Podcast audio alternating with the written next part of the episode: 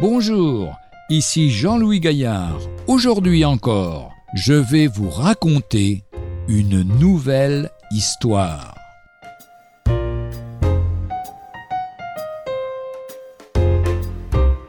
C'était aussi pour elle.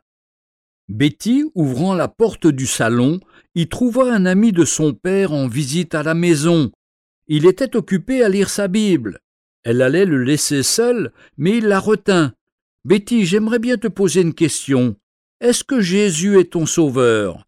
La jeune fille hésita. Je voudrais pouvoir le dire, répondit-elle avec un soupir. L'ami ouvrit sa Bible au chapitre 53 d'Ésaïe. Veux-tu, s'il te plaît, lire cette page à haute voix en remplaçant les mots par nous et nos par je, ma, mes D'une voix émue, Betty commença. Cependant, ce sont mes souffrances qu'il a portées, c'est de mes douleurs qu'il s'est chargé, et je l'ai considéré comme puni, frappé de Dieu et humilié, mais il était blessé pour mes péchés, brisé pour mes iniquités. Le châtiment qui me donne la paix est tombé sur lui, et c'est par ses meurtrissures que je suis guéri. J'étais errant comme une brebis, je suivais ma propre voie, et l'Éternel a fait retomber sur lui mon iniquité.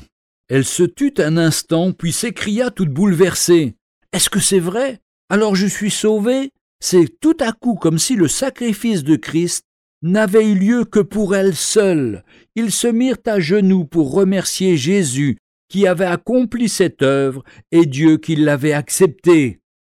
L'épître de Paul aux Galates, chapitre 2, verset 20, Le Fils de Dieu m'a aimé et s'est livré lui-même pour moi. Ou encore 1 Timothée 1, verset 15, Le Christ Jésus est venu dans le monde pour sauver les pécheurs, dont moi je suis le premier. Retrouvez un jour une histoire sur www.365histoire.com.